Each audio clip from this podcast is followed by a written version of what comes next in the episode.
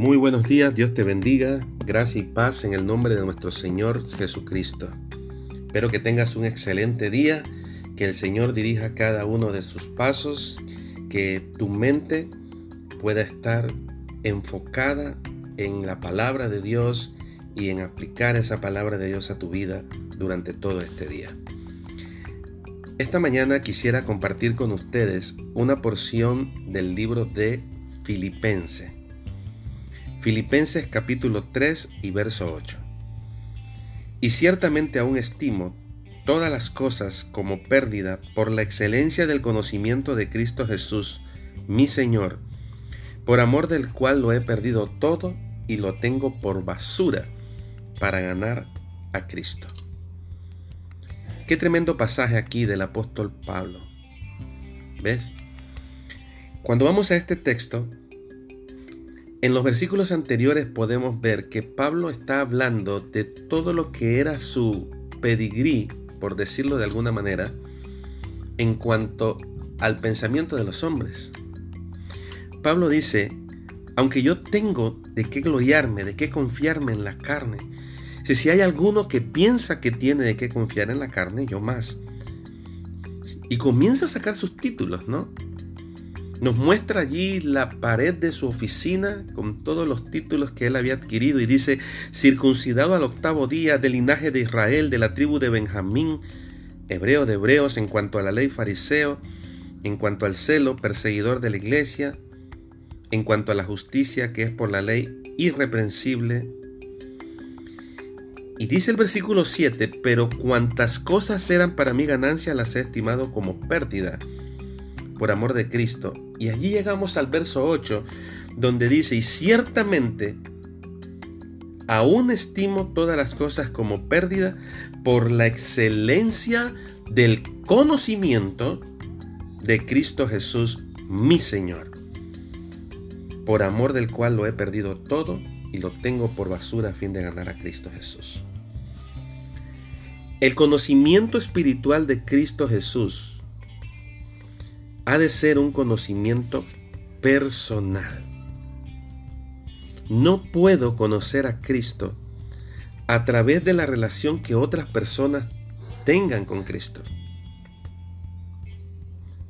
Mi relación con Dios, mi comunión con Dios, mi tiempo con Dios es personal. No puedo decir que conozco a Cristo por, los, por la relación que otras personas tienen con Cristo Jesús. No puede ser. Debo conocerlo y debo hacerlo por mi propia cuenta. Ahora, este ha de ser un conocimiento inteligente. Debo conocerlo no como un visionario que está imaginando cómo ha de ser Cristo, sino como alguien que constantemente va a la palabra de Dios y busca entre sus hojas aquella revelación que Dios ha dado de su Hijo Jesucristo. Debemos conocer su naturaleza, su naturaleza divina, su naturaleza humana.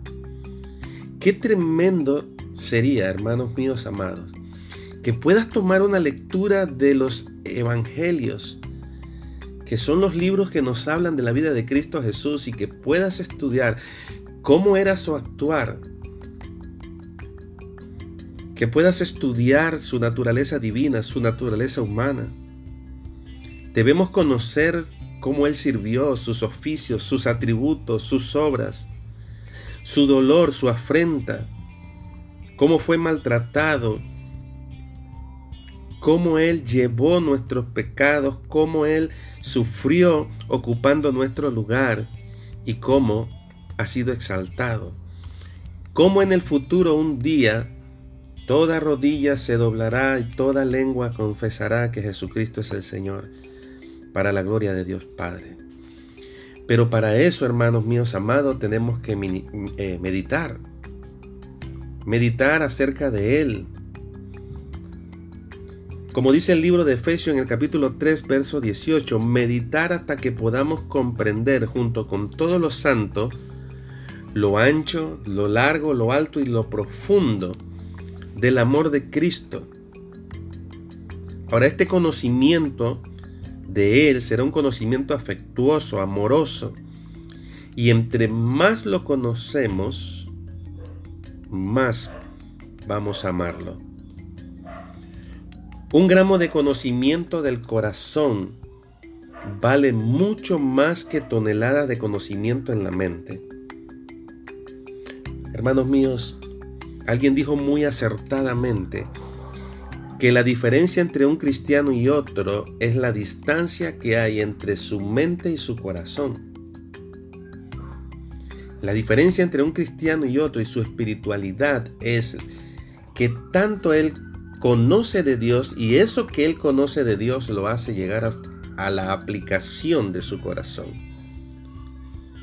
Nuestro conocimiento de Él será un conocimiento satisfactorio en la medida que lo que sabemos de Él lo vamos aplicando a nuestro corazón y a nuestra vida diariamente.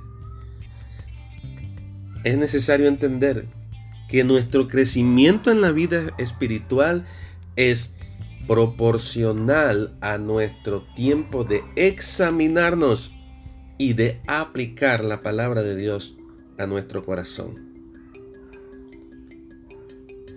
Cuando conozcas al Salvador, tu mente se llenará hasta el borde. Sentirás que tienes lo que el Espíritu desea ardientemente colocar en tu corazón y podrás entender cuando Cristo dijo, yo soy el pan de vida, el que a mí viene nunca tendrá hambre. Al mismo tiempo, será un conocimiento excitante, porque cuanto más sepas de tu amado Salvador, más vas a querer saber de Él.